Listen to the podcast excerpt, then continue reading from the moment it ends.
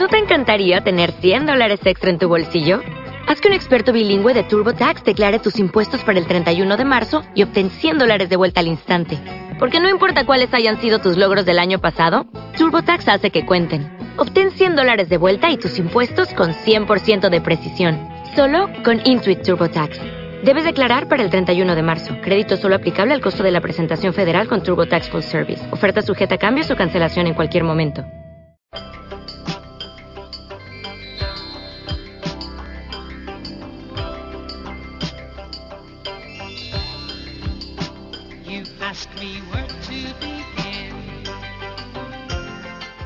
De Sobrarbe al universo, navegamos hacia una nueva vibración, la del amor. De Sobrarbe al universo, dejamos atrás una vieja vibración, la del miedo. Nuevos conocimientos aparecen y nos elevan, la luz ya se divisa y todos juntos, unidos de la mano, entramos en ella. Lo masculino y femenino se han unido, ya nunca estaremos solos. Volvemos al hogar, volvemos al hogar, volvemos al hogar. De Sobrarbe al Universo, todos los jueves a las 11 y 11 de la mañana.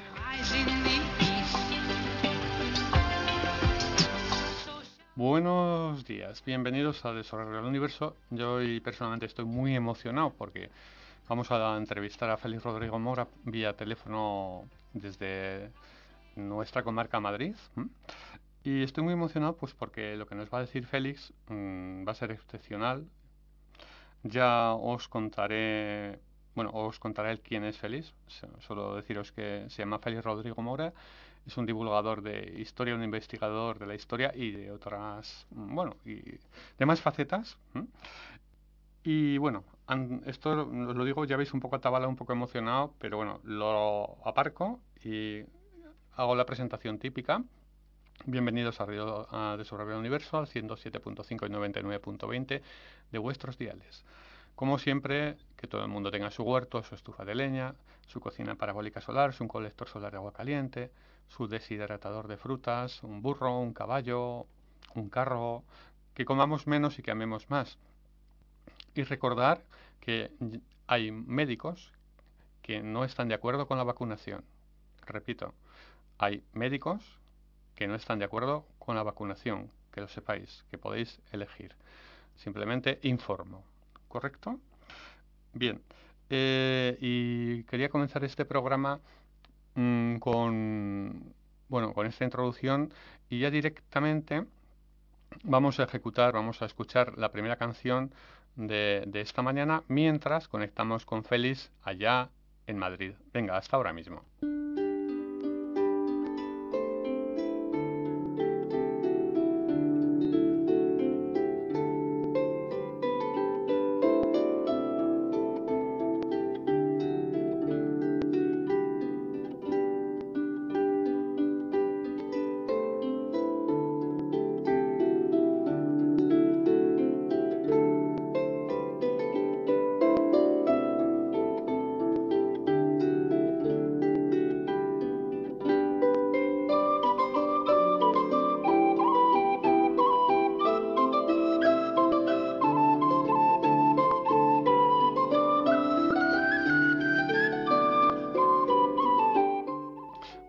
Días, Feliz. Buenos días.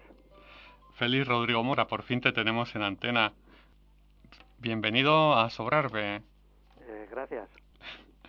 bueno, eh, darte la bienvenida de parte de Toño, que fue el que nos dio, el que te dio a conocer aquí en Ah, Sobrarbe.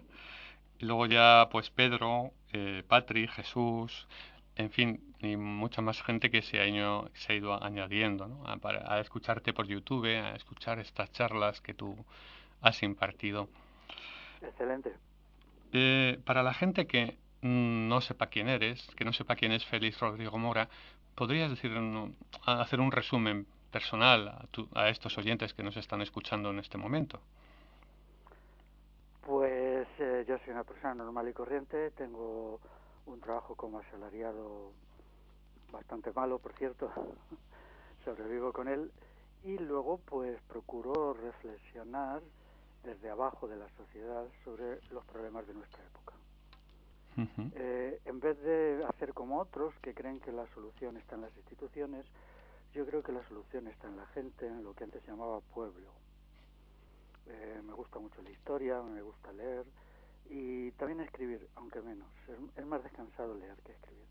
Tengo, me parece, 17 libros publicados. de vez en cuando hago algunas charlas y voy de allá para acá con no demasiada esperanza de que lo que hago sirva. Sí, bueno, sí que sirve, ¿eh, Feliz? Sí. Muchas gracias. Sí que sirve. Estás creando conciencia. Mm, esa es mm. mi intención. Exacto. Em, mira, yo como he escuchado lo que has hablado en varios vídeos, mm, ya te dije que incluso había incorporado parte de tu obra al libro que estoy escribiendo, citándote evidentemente, con tu permiso, porque creo que tus conocimientos son muy interesantes. Em, Tenía aquí varias palabras preparadas, pero no sabía muy bien cómo enfocar, dada eh, pues la vasta obra que tienes, ¿no? La extensa obra que tienes, ¿no? Eh, en concreto, había seleccionado una palabra, solo una palabra, que a mí me, me corroe un poco por dentro, que la palabra es pepa, porque yo muchas veces he, he brindado por la pepa antaño con cava por la Pepa, venga, Constitución de Cádiz de 1812, venga, libertad, igualdad y fraternidad y tal y cual, ¿no? Y me corroe después de escuchar lo que la información que tú has transmitido. Bueno, pero lo digo en plan un poco, bueno, simpático, simplemente. ¿Qué te sugiere esta palabra, Pepa?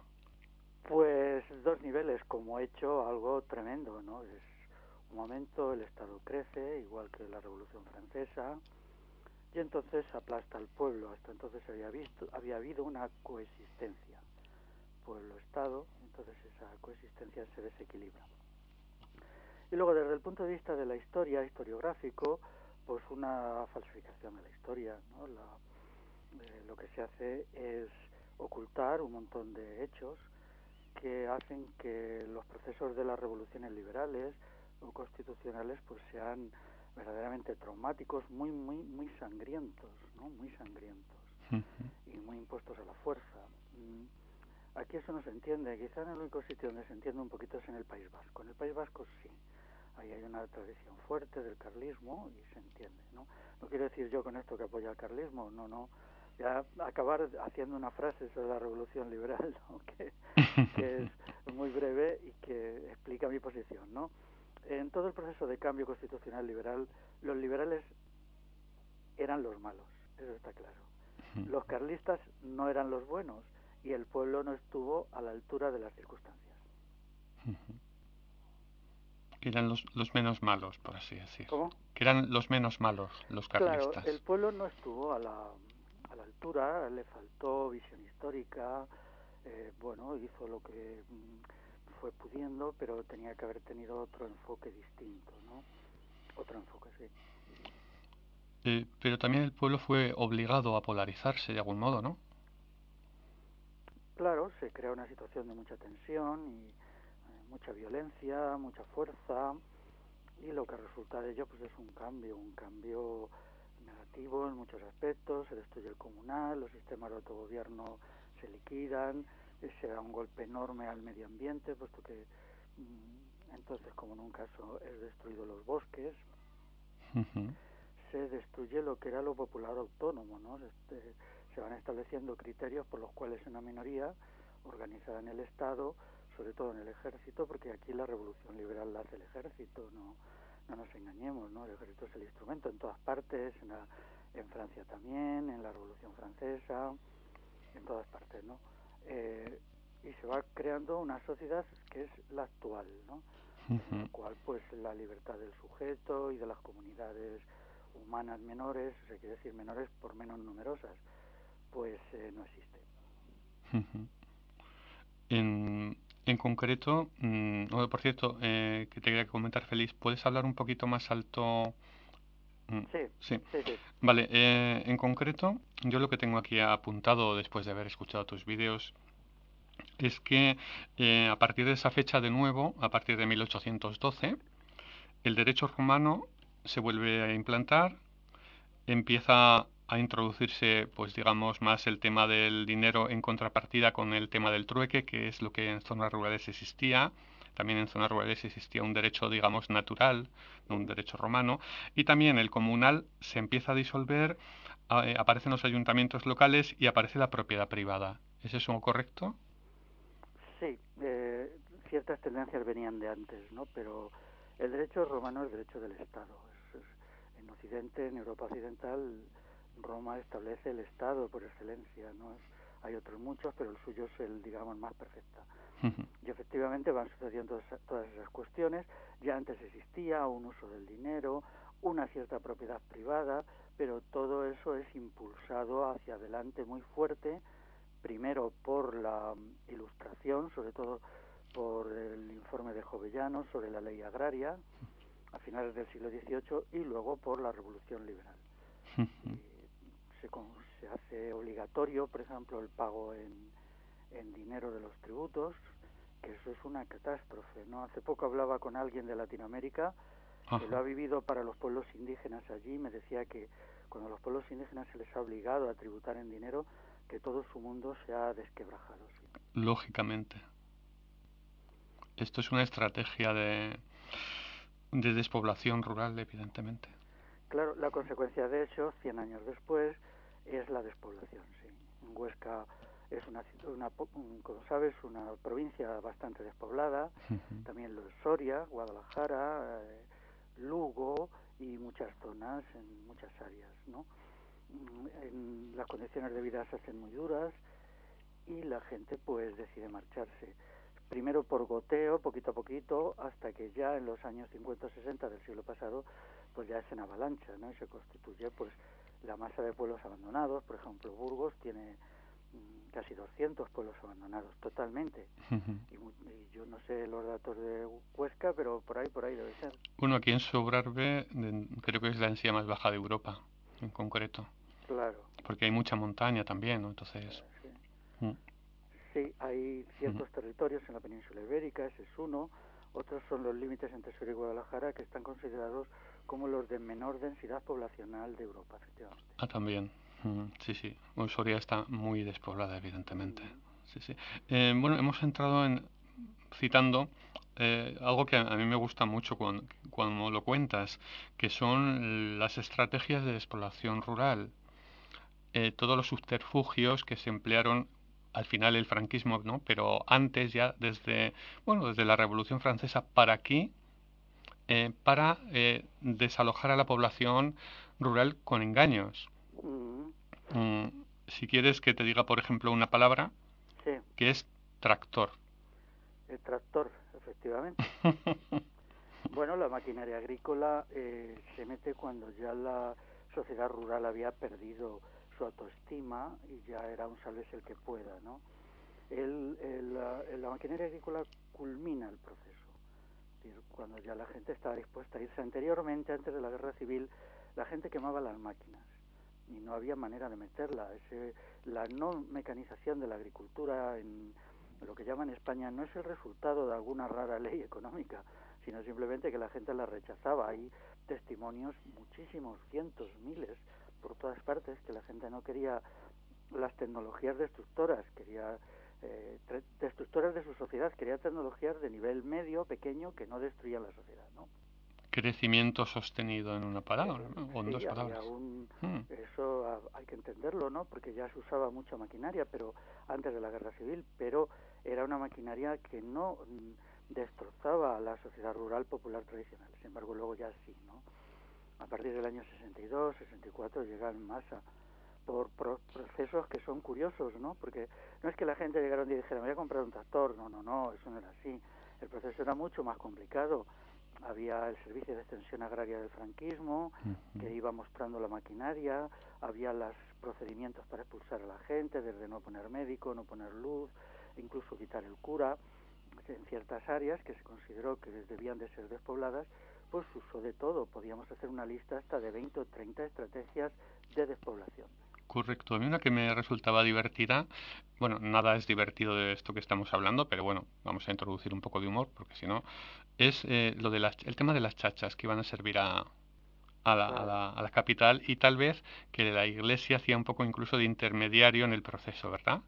Sí, sí, no, incluso totalmente, vamos. Mira, los pueblos empezaron a gotear la despoblación por dos mecanismos. Los chicos, o sea, los hombres, mmm, por la mili. Uh -huh. La mili duraba mucho y había un sector de gente que se quedaba colgado del alcoholismo, la mili promovía el alcoholismo más que nada, de la pereza, de la visita a los prostíbulos, y otros a lo mejor no, pero una parte importante de los que iban a la mili ya no volvían a los pueblos. ¿Cuántos? Depende de la época. Y luego el clero buscaba en los pueblos chicas jovencitas eh, que iban a servir a las capitales de provincia, a las cabeceras comarcales. Bueno, todo esto requeriría un estudio porque ahí había de todo. También era una puerta abierta en ciertas condiciones, a ciertas formas de, de prostitución. Por ejemplo, hay testimonios, lo que eran las nodrizas, no hay que entender lo que eran las nodrizas, ¿no? Uh -huh. O sea, bueno, pues gente que no lo sepa, las nodrizas eran mujeres jóvenes que daban de mamar a hijos de familias ricas que no eran los suyos, ¿no? Uh -huh. Para eso antes tenían ellas que haberse quedado embarazadas. Los procedimientos para dejar embarazadas a estas mujeres eran tremendos, bueno. Wow. Lo verde se quedaba pequeño, ¿no? -huh. Todo esto es la parte de la historia que, que se ha ocultado, porque la historia, como yo digo, tiene una parte que es la que se enseña y luego una parte oscura, de todo tipo, de todo, que es la que se oculta, ¿no? Y esa parte oscura es para mí la sustancia principal de la historia. Exactamente, que el, el estado conspiranoico nos oculta. Claro, sí, porque hay que dar una versión, eh, aquí hay una versión mm, estandarizada, ¿no? De la historia, de la historia del pasado y también de la historia inmediata. Y luego no se permite que se salga nadie de ahí, quien se sale, pues no publica sus libros, no recibe subvenciones, no es importante. Otra cuestión menos picante es, bueno, cómo se usa las plantaciones de pinos para dejar a la gente sin en los pueblos sin tierras de pastos, por lo tanto sin ganado, por lo tanto sin abono, por lo tanto sin agricultura, por lo tanto a la ciudad. Exactamente, ese, ese punto me gustó mucho también cuando te escuché. El, el que nos han hecho creer que, la que digamos que antiguamente se desforestaban los montes pues porque como vivía mucha gente por aquí pues todo el mundo consumía leña y que no se repoblaban y tal y que igual no y como comentabas que bueno todo empezó un poco porque el ejército necesitaba barcos entre otras cosas. Claro. Así es. Y de ahí pues eh, dijeron bueno vamos a aprovechar eso para hacer la vida imposible, pues como tú dices, a la hora de, de la obtención de un provecho agrícola, que esto es fascinante, ¿no? Eh, que tus padres comentabas que te decían que conseguían productividades de un 10, eh, cosa que actualmente se garantiza un 3 o un 4% de rentabilidad, ¿no? ¿Era algo así? Vamos a ver, eh, se conseguía en granos por, eh, por grano plantado, eso quiere decir que si se plantaba una fanega, se conseguían 8, 10, 12 fanegas. Uh -huh. eh, en la época eso era mucho, porque hay que tener en cuenta que cuando se compara la agricultura del pasado con la actual no se tiene en cuenta la calidad. Hoy es verdad que muchos trigos tienen unos rendimientos mayores, pero ¿qué calidad tienen esos trigos? Claro. Los trigos buenos de calidad de antes casi han desaparecido. Allí tenéis este trigo que se llama el trigo Aragón, que o el trigo monegro, no recuerdo bien el nombre ahora. Sí un trigo de calidad excepcional, tiene unos rendimientos bajos, pero claro, los trigos de ahora son malos, son mediocres, ¿no? Entonces en la época se conseguían resultados elevados sobre la base de mucho abono. Mucho abono viene de mucho ganado. Entonces cuando el ganado no puede, no se mantenía estabulado, tenía que pastar y solo estaba semi-estabulado. Entonces un mecanismo fue quitar las tierras de pasto. A partir de ahí mucha gente ya no podía mantener la agricultura porque en las tierras altas o tierras pobres se necesita eh, mucha vamos mucho abono no mucho estiércol. Entonces los mecanismos para expulsar a la gente de, de, los pueblos fueron muchos muy variados. Se podían hacer una lista ejemplo el machaqueo permanente de la radio en las en las ciertas zonas se llevó la electricidad para que la gente pudiera engancharse a la radio y pudiera en los años 50 del siglo pasado escuchar los horripilantes programas en los cuales se presentaba a la gente del campo como necios, como tarados mentales, como trogloditas y si no como salvajes o como vándalos, ¿no? Entonces todo esto todo esto junto y unido hizo que se produce la gran desbandada más o menos entre el año 60 y el 67. Es el peor momento, ¿no? Que lleva 6 millones de personas de las aldeas y de los caseríos y de los cortijos a las ciudades. Hay una frase que me, emociona también cuando dices que la propia gente del campo sintió vergüenza de sí mismos. Mm. Eso es muy duro, ¿no? Bueno, eso es un mecanismo. Ahora cuando se estudia en Latinoamérica cómo ciertos eh, gobiernos están destruyendo las comunidades rurales, eh, hay que allí son indígenas, los indios, sobre todo en el Amazonas, eh, se realiza a través de crear primero un sentimiento de vergüenza de sí, de autoodio. Esto está estudiado, hay por ahí algún sociólogo, creo que anglosajón, que lo ha estudiado. Es decir, mm, una comunidad humana diferenciada se desintegra cuando cae en el autoodio, es decir, cuando va perdiendo la confianza en sí misma, en sus valores, en sus prácticas, en sus procedimientos económicos, en sus formas relacionales. Entonces eso va creciendo, creciendo hasta que llega un momento que esa comunidad primero no se siente segura de sí misma y luego ya empieza a avergonzarse y finalmente termina odiándose. En esa situación cada integrante de ella lo que quiere es irse, irse, pertenecer a otra comunidad humana nueva o al menos ser una persona alejada. Eso se produce aquí en muchas comunidades. Hay sitios donde hay personas o familias que se niegan a irse, aldeas donde hay gente que no quiere irse, eh, quedan dos o tres en la aldea, pero eh, la gran mayoría tiene ese, ese fenómeno. ¿sí? El autodio y el sentir vergüenza de sí mismo fue, fue decisivo. Eso, mm, pues de todo lo que te he escuchado es lo que más me, eh, me, me, ha afectado. Em, hay un punto que también, yo creo que además creo que en tus charlas serás consciente de que este punto que te voy a decir ahora es de lo más delicado, y es que efectivamente, como dices, ah, ahora nos han presentado una sociedad rural eh, engañosa, eh, los últimos 200 años de la PEPA para aquí, en la cual pues todo el mundo ha estado denigrado, el campesinado denigrado, como nos han presentado como brutos, etcétera, etcétera, etcétera. Mm, sobre todo, nos han presentado una parte muy importante, que es la de la mujer eh, más machacada, ¿no? todavía, que el hombre, más marginada todavía que el hombre, más sufriente todavía que el, que el hombre, ¿no?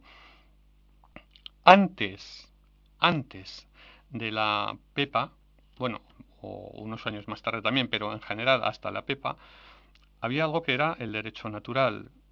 Luego introdujeron el derecho romano en el cual parece ser que el hombre sí que tiene primacía sobre la mujer. Pero ¿qué ocurría en las zonas rurales antes de esto? cuando hablamos de concejos, de comunal, de, de diálogo, eh, de crear fueros, ¿qué pasaba con el hombre y la mujer antes, en esa época, entre comillas, dorada? Eh, la cuestión de la mujer ha sido falsificada ampliamente, ahora es cuando empieza a ponerse las cosas en su sitio, ¿no? Ha sido falsificada en nombre de la liberación de la mujer, que es lo peor, ¿no? Entonces han dicho cosas que no tienen en cuenta los hechos más evidentes. Hace poco leía en una cosa curiosa, que incluso saqué una nota en mi blog, en muchos foros medievales aparece la palabra homines, para referirse porque están escritos en latín, la mayoría de los fueros medievales, tanto en Aragón, en el Reino de Aragón, como en el Reino de Castilla, están escritos en latín, un latín ya muy, eh, muy degradado, pero latín.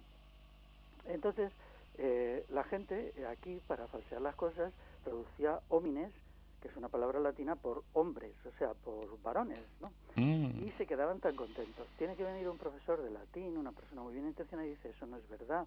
La palabra homines significa seres humanos, no tiene sexo, se refiere tanto a hombres como a mujeres. Mm. Porque la palabra latina para los hombres es viris. Perdón, no lo he escuchado bien, ¿es? Viris. Viris, de varón. Claro, mm. ¿entiendes? Entonces, cuando nosotros leemos homines, por ejemplo, dice, lo, dice homines en, castellano sería homines del pueblo, eh, de este pueblo o de esta villa tienen derecho a tal y cual, ¿no? Entonces llega la gente y traduce hombres, Los cuando se refiere a seres humanos, a personas, a hombres y mujeres, ¿no? Vamos a ver, eh, aquí, eh, bueno, hasta ahora nadie se ha atrevido prácticamente a poner en su sitio todos los errores, muchos maliciosos, sobre la interpretación de la mujer. Los foros medievales están llenos de referencias en algún caso explícitas a las mujeres sobre su participación en la elaboración de los fueros, en la redacción en la toma de decisiones. Por ejemplo, es fácil encontrar en muchos foros medievales la expresión viris et mulieribus, o sea, ahí no usan el término homines, que significaría seres humanos, sino recalcan viris, o sea, varones, y mulieribus, mujeres. Esto desde el siglo X, yo conozco una cita de esta del siglo X. Eh, ¿Cómo eran las cosas en el siglo XVIII? Bueno, vamos a ver. Aquí el, el patriarcado no es un estado natural de los seres humanos, al contrario, es un estado antinatural. Proviene del derecho romano. El derecho romano es el que establece que la función del hombre es la guerra y la función de la mujer la crianza. Eso es, eh, la, situación de los hombres bajo el patriarcado no es nada agradable. Tienen que ir a las guerras, por ejemplo, la guerra de Cuba, la guerra de Marruecos, tienen que morir en las guerras y hacer cuatro años de mili cuando hay paz, como se hacían hasta no hace mucho, hasta hace 50 años, se hacían cuatro años de mili. Entonces, la situación de la mujer pues será desde el punto de vista del derecho consuetudinario o derecho de creación popular al que tú llamas derecho natural. Es precisamente la modernidad, la Revolución Francesa, la que crea el Código Civil de 1804, que es algo que se impone a la gente a sangre y fuego, el Código Civil este, que establece el patriarcado en el sentido clásico, eh, establece el criterio de que el hombre eh, domina a la mujer y la mujer le debe obediencia al marido. Eso aquí lo recoge el Código Civil de 1889, que es un código pues hecho en las Cortes de Madrid, que se va imponiendo lentamente. Antes, eh, el patriarcado era patrimonio de las clases altas. Las clases altas tenían algo parecido, no siempre, no es fácil de determinar, pero las clases propietarias y las clases pudientes. El fenómeno del patriarcado está básicamente ligado a una división del trabajo para el fenómeno de la guerra y las sociedades guerreras que surgen de la Revolución Francesa lo llevan. Correcto. Por, lo demás, y acabo ya, pues eh, bueno, ya iremos poco a poco mostrando toda la enorme masa de mentiras con que este asunto se ha eh, tratado, hasta se sigue tratando, vamos. A mí lo que me, interesa es que la gente que nos está escuchando sepa que el engaño procede sobre todo de estos, digamos, 200 últimos años. Que antes, en las zonas rurales, como tú bien dices, para distinguirlo de las zonas nobles, por decirlo de algún modo, en las zonas rurales sí que había una equidad y la, y, la había desde la Edad Media, como tú bien expones. Quiero que la gente escuche esto, o sea, que la mujer y el hombre iban a la par en zonas rurales en, e, en, esos siglos, no en estos 200 últimos años que se ha implantado de un modo engañoso. Todos creíamos que la Revolución Francesa y la Pepa eran, traían modernidad y sí, se le llama modernidad cualquier cosa, evidentemente, pero lo que hicieron fue implantar el derecho romano para todo el mundo. Mm, así es. Pues eso. Mm. Yo tengo un libro sobre románico erótico. ¿Románico erótico? Sí, eh, sí, románico sexual, vamos, o sea, le llaman románico erótico porque eh, mm, hay cientos en la península ibérica y cientos de monumentos románicos de los siglos XI al XIV que tienen expresiones sexuales, algunas muy subidas de tono, de cualquier tipo de práctica erótica aparece allí, grabado en la piedra, en estas iglesias, y muchas de ellas se refieren a mujeres. ¿no? Entonces, eh, ¿qué se ha hecho con el románico erótico? Como no encaja en esa interpretación de la historia y que presenta a la mujer como un ser sufriente, etcétera, etcétera, pues simplemente se ha censurado y aunque hay cientos, yo tengo quizá un par de cientos de iglesias, considerando que muchas han sido destruidas en estos años o que se les ha quitado eh, las representaciones eróticas, se han destrozado, se han destruido esas partes de estos edificios, pues eh, ¿cómo se eh, ha, ha, hecho con esto? Pues se ha quitado, se ha eliminado de la historia y entonces el románico no aparece el románico erótico, si aparece alguna vez, pues con algunas notas absurdas, mm, descalificándolo y presentándolo como una aberración o algo así. Igual se ha hecho con todo lo demás, ¿no? Se ha pretendido decir que la Edad Media era un periodo de, de represión sexual, no es verdad, en ningún tipo de sexo había represión, es un fenómeno más bien de la modernidad, empieza a darse a partir del siglo XVI y alcanza su apogeo con las revoluciones liberales. Aquí el peor momento, el peor momento de la represión sexual, de la imposición al pueblo, de la mojigatería, podemos decir que es el paso del siglo XIX al siglo XX a cargo pues de básicamente partidos republicanos, partidos monárquicos, la izquierda, toda esta gente es la que hace la, represión sexual. Sí, sí, sí. Em, Hay también otra palabra que tengo aquí apuntada, porque para ti, si yo te digo una palabra, tú, pues ya ve, los oyentes pueden comprobar que las desarrollas fantásticamente, ¿no? Es un tema que aquí nos afecta mucho, por cierto, en Sobrarbe, porque en Sobrarbe, bueno, estuvieron, no sé si los últimos maquis, pero, pero bueno, mm, hubo mucha influencia de, de los maquis. ¿Qué sugiere esta palabra para ti? Bueno, maquis significa, claro, guerrilla antifascista, antifranquista, sí, Es un movimiento muy potente en el cual, pues, se implica mucha gente desde el final de la guerra civil hasta el año 52, ¿no? Incluso en alguna zona, en Asturias, todavía queda algún maquis en el año 56, ¿no? Eh, la historia del maquis también se ha falseado, se ha presentado como un apéndice de la historia de los partidos de izquierda y sindicatos. Esto no es ni mucho menos cierto, ¿no? Hay un estudio muy bueno hecho por una mujer sobre el maquis allí en Teruel y ella concluye que la esencia del maquis fue el campesinado. O sea, y eso es así completamente cierto. Es decir, fue el campesinado el que dio cobijo y animó a luchar a estos sectores que venían pues de la derrota del 39 o gente que había entrado desde Francia, sobre todo a partir del año 44, ¿no? Si el campesinado no hubiera apoyado al maquis, el maquis no había durado ni 15 días, porque esto no son las selvas del Amazonas. Incluso allí ya vemos cómo acabó la aventura del Che Guevara. El Che Guevara que no encontró el apoyo del campesinado, pues no pudo mantenerse. Sin embargo, aquí el maquis se mantuvo tiempo y tiempo porque el campesinado quería golpear al franquismo, quería resistir al franquismo. Entonces, eh, lo voy a decir, utilizó al maquis. El maquis fue un instrumento, o sea, el maquis, entiendo yo, la gente que luchaba con las armas. Pero el campesinado utilizó a esta gente para frenar al franquismo, para no permitir que el franquismo pasara a sangre y fuego la ruralidad, impedir que sus leyes fueran excesivas. Entonces esta es la verdadera interpretación. Y este libro de esta autora, que ahora no recuerdo el nombre, pero que está citado en los míos, a mí me abrió los ojos, ¿no? Cuando en un estudio sobre Teruel dice, no, no habría habido maquis sin que el campesinado hubiera dado apoyo al maquis. Efectivamente. Se llama Mercedes Juste Rodrigo, se llama la autora. Mercedes Juste Rodrigo. Sí, sí. Y Félix Rodrigo Mora. Bueno, no tiene nada que ver, es una coincidencia. No tengo el gusto de conocer a esta mujer, pero me encantaría conocerla. Muy bien. Em, tengo también apuntada otra palabra, em, aunque ya has comentado algo, pero es, el, es concejos. Eh, actualmente nos queda la idea de Concejo de Galicia, un Consello, que todavía queda por ahí el nombre. Pero claro, antes de este, ya podemos llamarle golpe de Estado de, la libertad, fraternidad e igualdad, qué ironía, y de la PEPA de 1812, antes la gente en zonas rurales, eh, en zonas rurales, vivía en concejos. En, en, los cuales, y tú bien lo, lo, explicabas, la gente dialogaba y sabía dialogar. Mm, actualmente ahora en el equivalente a los concejos, que son los ayuntamientos locales, aunque, bueno, voy a dejarlo ahí, no, no está tan claro lo del diálogo. Y tú decías, es que hemos perdido, eh, el, no sabemos dialogar en estos momentos, ya hemos perdido esa humanidad subyacente con la cual se participaba en los concejos.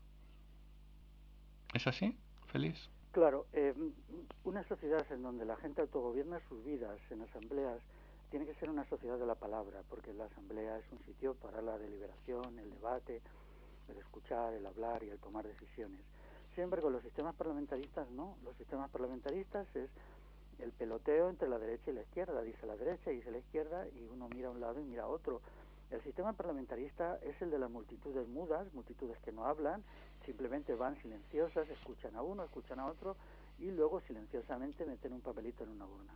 De ahí la gran crisis del lenguaje que tenemos hoy. Eh, no tiene nada que ver con lo que era la exuberancia del lenguaje en otros tiempos. No porque se hablara mucho, que eso es parlanchinería, que sí se hablaba, sino porque se sabía usar. La herramienta y el instrumento que ha sido durante milenios probablemente, o al menos durante siglos, la palabra, el lenguaje, hoy ya no lo es. Hemos perdido eso que es fundamental para el uso de la inteligencia, porque eh, pocas cosas agudizan tanto la inteligencia como una buena conversación, sobre todo si son sobre temas importantes y sobre todo si es colectiva, bien organizada, porque el Consejo era un diálogo bien organizado. Bien organizado, con un fin práctico, que es tomar una decisión final a mano alzada. Y eso se ha perdido hoy y eso demuestra que un gobierno por asambleas promueve al ser humano y un gobierno parlamentarista como el actual y partitocrático lo degrada. Efectivamente, parece que nos han estado dividiendo, haciendo casillas y nos han metido a cada uno en una casilla con su televisión, su estado de bienestar, al menos antes. Eh, nos han aislado totalmente. Eh, mm, nos han hecho tener dificultades luego para comunicarnos entre nosotros.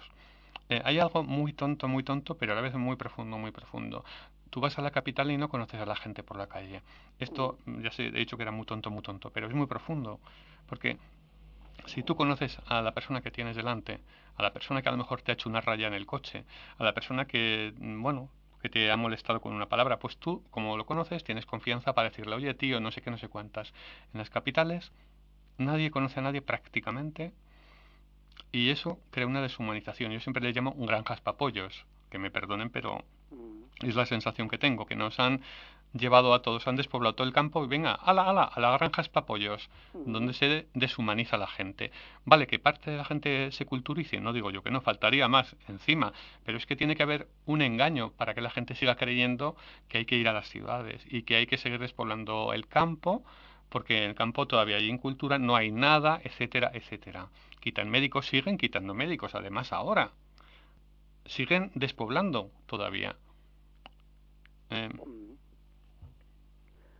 ¿Qué opinas? Bueno, pues eh, los sistemas convivenciales en el campo eran muy fuertes, porque no solamente eran las relaciones de vecindad, que eran importantísimas, ¿no? Cualquiera persona mayor, cada día quedan menos personas ya muy mayores, por desgracia, hmm. eh, te explica que la vecindad era como la familia, es decir, que la gente que vivía cerca era en la familia, y podían ser muchas familias, y todos formaban una familia superior.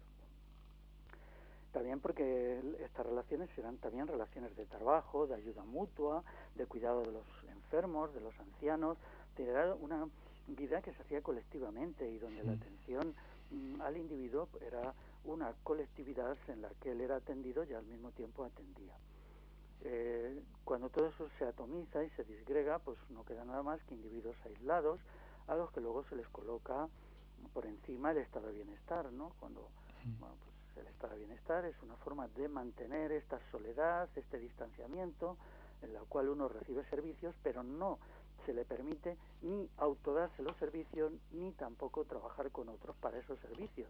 Tienes un sujeto pasivo, es un paciente, eso en la medicina estatal está muy claro, donde pues vas allí, más o menos te curan, o si te dejas te operan de siete cosas sin necesidad y te hacen tomar toneladas de medicinas inútiles y perniciosas, pero lo que no hay ya es una conexión humana y eso crea un vacío, un vacío emocional muy fuerte, porque los seres humanos no solamente necesitamos salud, educación, necesitamos afectos, convivencias, emociones, vida colectiva, y eso es lo que jamás podrá dar el estado de bienestar, porque el estado de bienestar solo te da mm, bienes y servicios, ¿no? Te da eh, medicinas y luego te da eh, que además se podrían hacer de otra manera.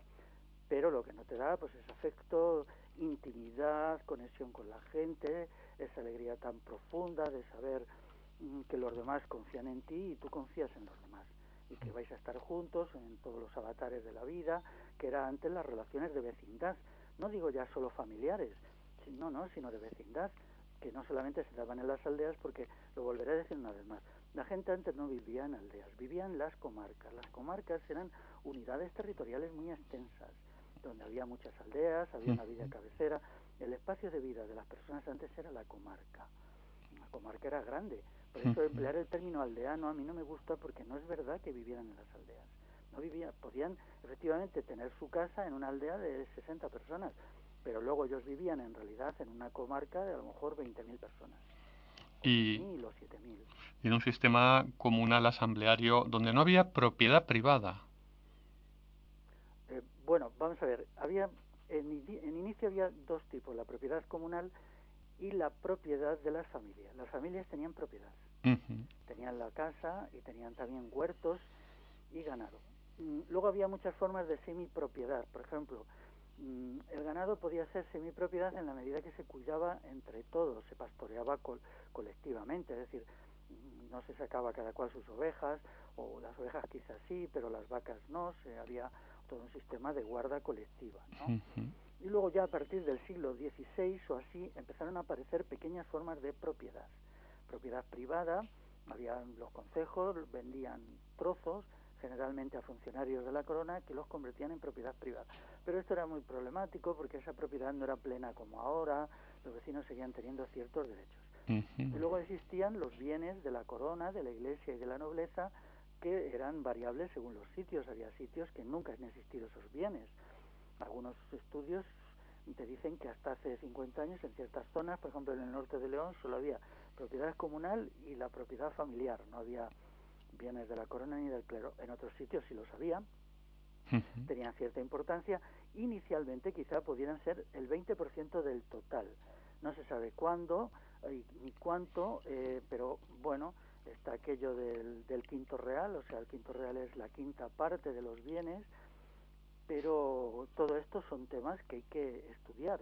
No diré yo que los tengo perfectamente conocidos, ¿no? Yo conozco muchos casos particulares donde he estado, donde me han contado, donde he leído.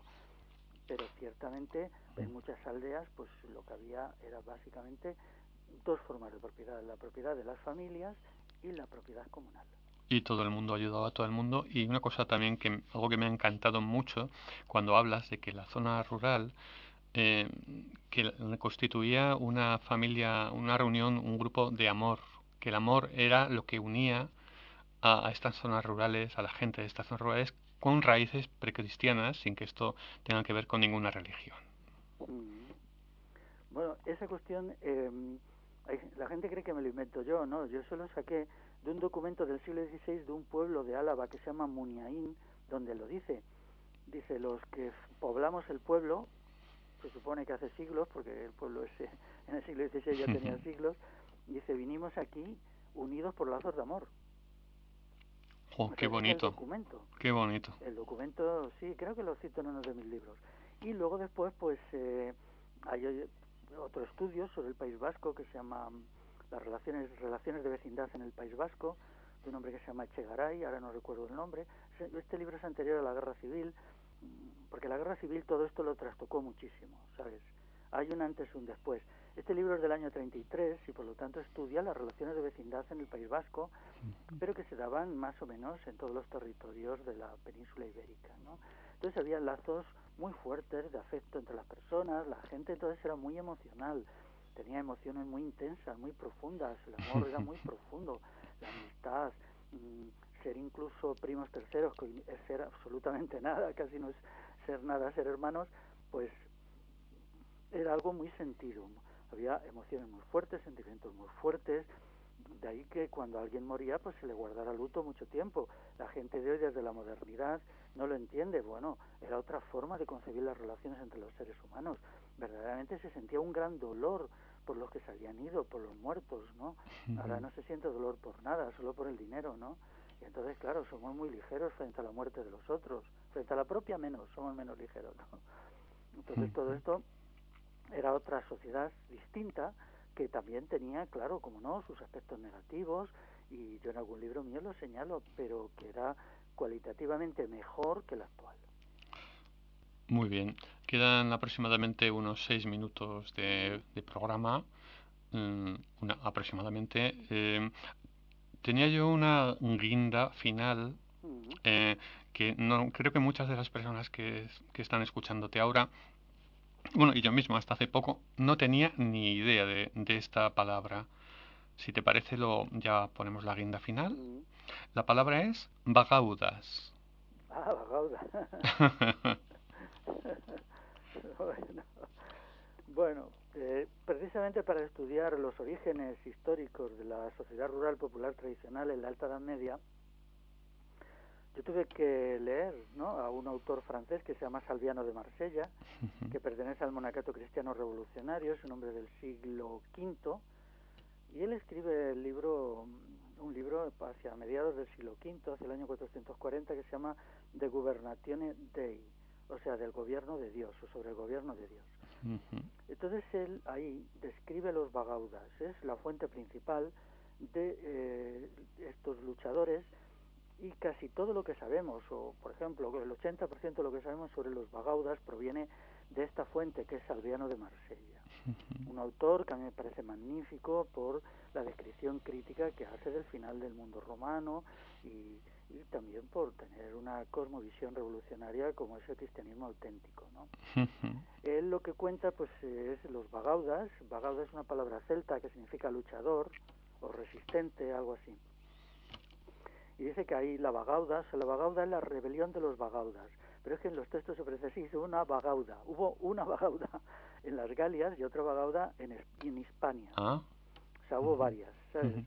Entonces, bueno, pues es un momento en que la sociedad romana ya está completamente putrefacta, se está desintegrando y surgen movimientos campesinos rurales de base y allí en Aragón, pues toda la zona esta de Huesca, llegan hasta Lleida por el este, creo que Lleida, sí, sí, incluso la ciudad de Lleida actual, y por el oeste llegan pues hasta el País Vasco, hasta alguna ciudad de Navarra y también hacia alguna zona de Soria. Es una combinación de antiguos pueblos, quizá, pues, eh, bueno, pueblos íberos, pueblos celtíberos y pueblos vascones.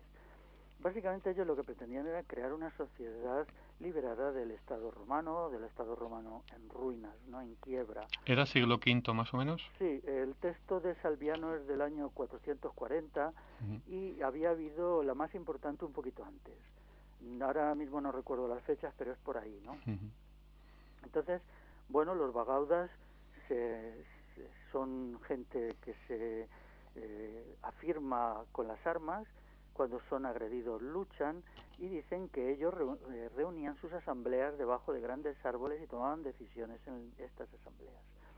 Eh, Salviano les apoya totalmente, o sea, les presenta incluso como ejemplo de virtud, de probidad, de ayuda mutua, de todo lo que se consideran las virtudes del primer cristianismo, cuando él no se plantea si esa gente era cristiana o no lo era.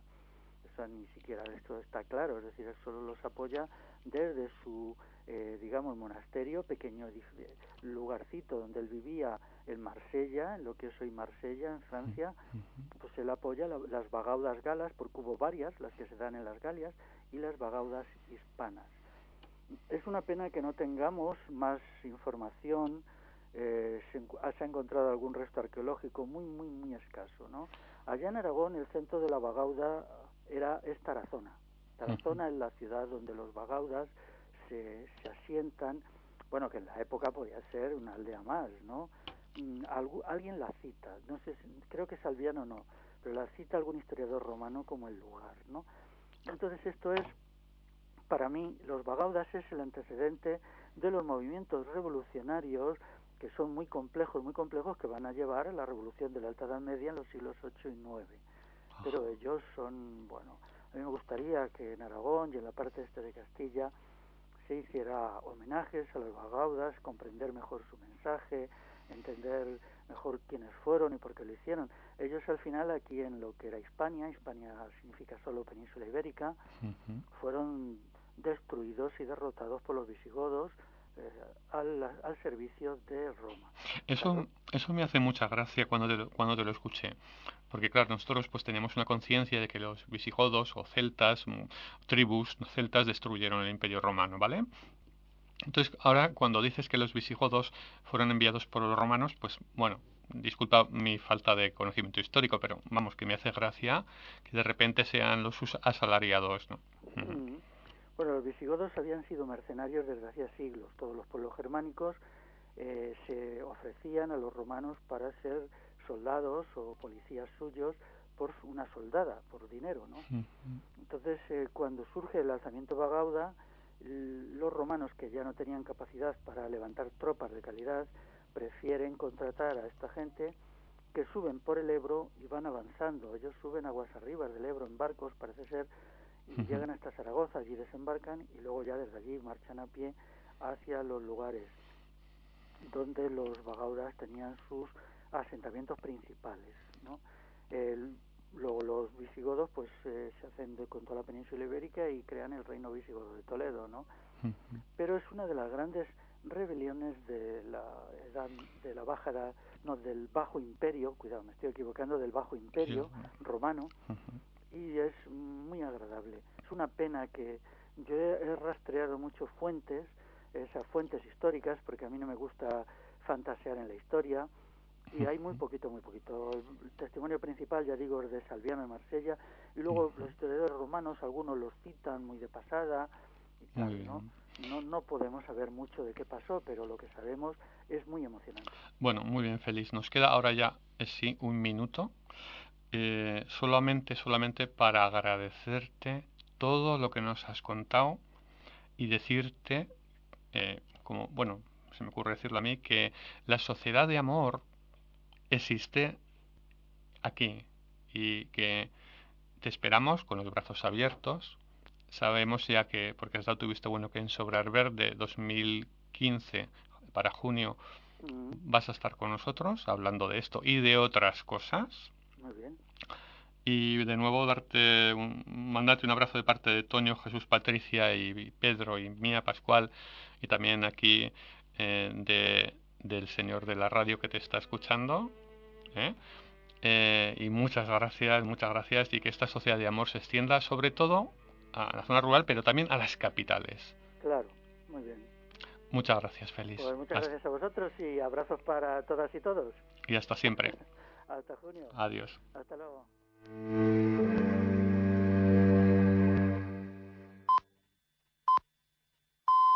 Mediodía, las 11 en Canarias.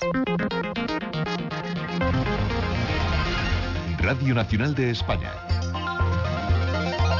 Servicios informativos.